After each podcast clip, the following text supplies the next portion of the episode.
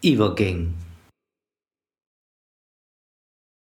Vom einen nah zum anderen ist manchmal nur ein Schritt, weil nebendran das andere läuft irgendwie schon mit.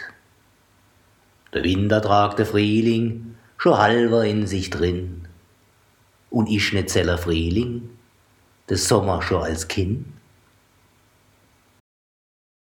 Macht Sache so zu trennen, da überhaupt noch Sinn?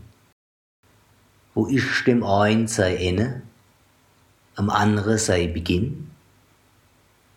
Wir Menschen tun gern scheide und teilen Sache ein und glaube unbescheiden, es miss da grad so sei. Das eine und das andere kennt am Ende jo a bedeide, dass es eine und das andere von einem sind zwei Seiten.